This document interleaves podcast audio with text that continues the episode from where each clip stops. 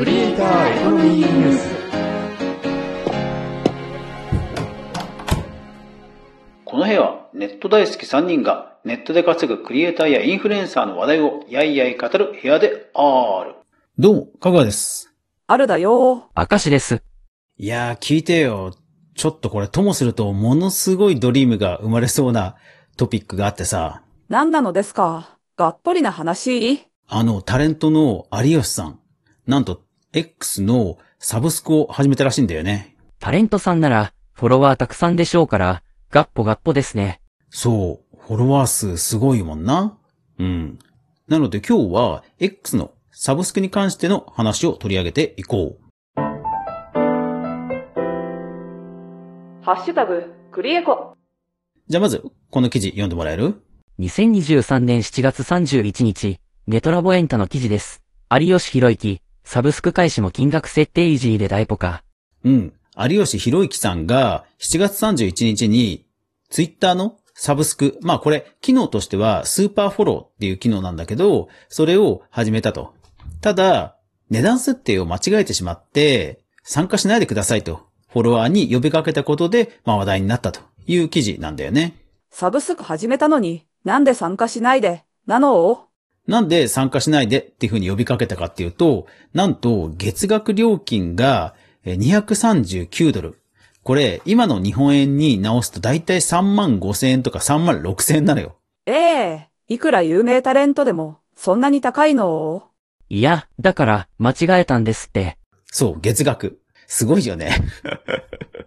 だから、X のタイムラインでは、さすが有吉さん。有吉さんクラスになると違うとか、むしろ入りたくなったとか、そういうコメントが出てるぐらい。さすがに、そうよね。でね、これ試しにさ、計算してみたんだよね。まず、X のスーパーフォローなんだけども、これ手数料というか還元率が、Apple と Google の手数料、X の手数料、あと、決済システムのストライプというところを使っているので、ストライプの手数料を引いて、まあ、還元としてはだいたい67%ぐらいという割合なんだよね。で、まあ、仮にね、67%とするじゃん ?3 万5千円の67%、0.67。で、かける12ヶ月。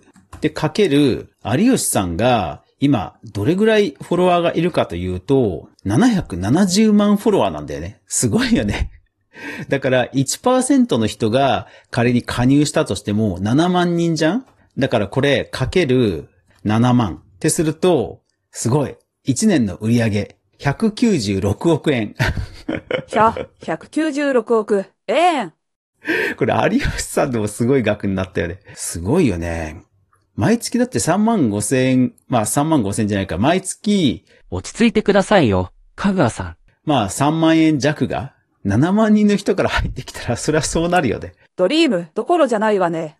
まあ、有吉さんがそういうアナウンスをしたんで、まあそこまでドリームになることはないだろうけども、ただこれね、間違って入っちゃう人とか、まあ面白半分に入っちゃう人とか、多分ゼロじゃないと思うんだよね。だから結構面倒なことになったなというふうには思っているんじゃないかな。でも、単純に、設定を削除しちゃえばいいんじゃないの？そう、これ実はやめられないのには理由がある。ハッシュタグ、クリエコ。実は外部の決済でストライプという決済サービスを使っていて、まあそことのシステムの連携上、簡単に連携を切るとか、そういうのができないんだよね。ええなんて不自由な。それから値段設定も簡単に変更ができない。なぜかというと、それはある意味システムのセキュリティ上できない。なんでかっていうと、例えば月額500円っていうつもりで入った。だけども値段を変えられることができちゃったら、翌月からいきなり1000円にするなんていう横行が理論上はできちゃうわけじゃない？でもそれはさすがにまずいじゃない？なので、まあ、決済システム側の方で、やっぱりある程度自由度を下げているんだよね。それは確かにそうですね。で、まあ、せめて削除ぐらいできればいいのになとは思うけども、残念ながらストライプというシステムとの連携の場合は、まあ、それもできないらしいんだよね。実際、スタンド FM という日本国内の大手音声配信アプリのサブスクもこのストライプという決済サービスを使ってるんだけど、確かに実際その削除ができないんだよね。値段変更や削除ができない。そうなのね。スタンド FM の場合は、一応停止、募集停止ができるので、X 社が本気を出せば、募集停止は機能として組み込めるはず。なんだが、ただ今 X 社ほんとバタバタしてるじゃん？だから多分ね、叶わないんだよね。そう。だから私の知り合いでも、アカウントバンされたんだけども、ツイッターの認証バッジのサブスクが課金されっぱなしっていう人もいるし、それはひどいですね。いや、ひどいよね。だけど、サポートに問い合わせしても全然返事来ないんだって。もうそれぐらい X 社はなんかバタバタしてるっぽいんだよね。日本はね、世界的に見れば、たまたま日本がユーザーが多いってだけの話だから、まあ、X 社の人たちが動くかっていうのはやっぱり別問題なんだろうね。なんか、決済みたいな重要な機能は使いたくなくなってくるわね。そう、だからね、やっぱり、これだけフォロワーがいても、ちょっと怖くてね、決済システム使えないんだよね。ただ、まあ、有吉さんは、投稿からすると、やっぱりちょっと気軽に考えてらっしゃったみたいで、残念ながら不可逆なシステムだったっていうところで、うん、今回のようなトラブルになっちゃったみたいだね。まあ、普通の人に、そのシステムが元に戻せるものなのかどうかは、なかなかわからないですよね。普段から IT を使ってる人ほど、一方で、そういうところは、あの、ついついやりがちなんだろうね。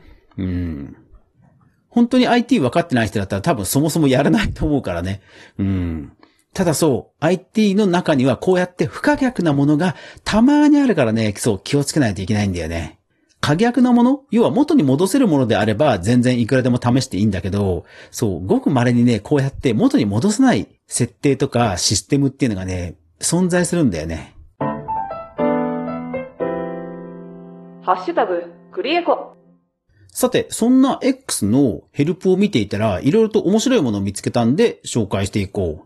今回の件をいろいろ調べて、まあ当然公式のね、一時ソースを調べたわけだけど、なんかね、あのー思い出深い 事象がいっぱいあったので、ちょっと共有しよう。公式ヘルプのページは、今でもかつてのツイッターの青い鳥のマークで、文章自体にもツイッターってはっきり書いてある。例えば、チケット制スペース。これいいよね。そうですね。それこそ、有吉さんの有料イベント、できそうですよね。一応なんか日本語ページにもなっていて、海外では招待された一部の人はもうできてたみたいなんだよね。多分これ普及してればね、日本でも結構盛り上がったんじゃないかな。ね、元ジャニーズの滝沢さんとかも、スペースをやった時は本当にすごい人数だったじゃんで、これね、チケット制だったら全然売れたよね。うーん。そう。で、あと、この、今回トラブルの渦中にあった、そのスーパーフォローという機能ね。ファンの人が限定の投稿とか、限定のスペースに参加できるといったような、まあ、有料のメンバーシップのスーパーフォロー。これ、実は、もともとは2.99ドル、4.99ドル、9.99ドルという3つの価格設定から、まあ、月額料金を選べるなんていう機能だったみたい。ええその方式だったら、有吉さんも間違えなかったかも、じゃないの。そう、確かになんかそんなことね、アナウンスしてた時もあったなって思い出した。そう、だから、有吉さんも、設定画面でこの3つだけだったならば、まあ今回のようなことには多分なんなかったんじゃないかな。だから、もともとこの3種類しかなければ、まあ2.99ドルとかで始めて、で、2.99でも結構ドリームじゃないの？ちょっと待って。2.99。2.99かける140円かける0.67かける7万人かける12ヶ月。えー、年間、あ、すごい。これでもすごいよ。年間2億3000万だ。ええ2億円を逃したかも。なの。うわぁ、そう考えると、人気タレントさんでも、かなり痛いですね。いやー、これは、これはなんか、いやー、これはね、なんか惜しい、惜しいことをしたね、これ。適正価格でちゃんと始めてたら、年間2億円ぐらいは稼げたかもしんないっていうところをちょっと逃しちゃったね、これ。あれあれあれあれ。うーん。買収されなければこういうことが徐々に実現していったのかなって思いを馳せると、うーん、なんか来るものがあるな。それにしても、不可逆なものには注意ですね。クリエイターエコノミー。ニュース。はい。というわけで、アフタートークです。えー毎週ですね、私は日曜日に見ているテレビ番組があります。それが、がっちりマンデーという経済バラエティ番組です。加藤浩二さんが司会をされていて、もう何十年もやっている老舗の番組です。で、この間やってたのが、油ビジネス特集なんだよね。で、油って、まあ、料理には欠かせないものだから、ものすごい市場があるっていうことで、まあ取り上げたんだよね。で、ただね、興味深かったのが、米油を作ってる会社が紹介されてたんだけど、そこなんかは本当にもう東京ドーム何個分っていうぐらい油を作るための設備が、もうとんでもなく巨大な設備がいっぱいあるのよ。だから、あの、料理でものすごく使われるはずなんだけど、設備がものすごいかかるから、初期投資がものすごいかかるから、あ、これ参入しづらいんだっていうのを思ってなるほどなと思った。日清とか大手が参入してても良さそうなもんじゃない。だけど参入できないっていうのは、あ、こういうことなんだと思って。うん。あの、そうそう参入できないっていう、すごいビジネスだなっていうので、ちょっとね、面白かった。うん。皆さんも思い出深い回はありますか？ゆるいながらも一時ソースをちゃんと確認するメディア、クリエイターエコノミーニュースは、かぐわが毎日、クリエイターエコノミーに関するニュースをブックマークしていく中で、心揺さぶられたものをお届けしています。毎日の収録配信と週に1回の無料のニュースレター、2つの媒体で情報発信をしていますので、ぜひフォロー登録よろしくお願いします。いやー、今日は久しぶりに早く眠れそうです。というわけで、皆さん暑い日が続きますが、頑張っていきましょう。また明日もこの部屋で待ってるぜ。ではでは。バイバイ。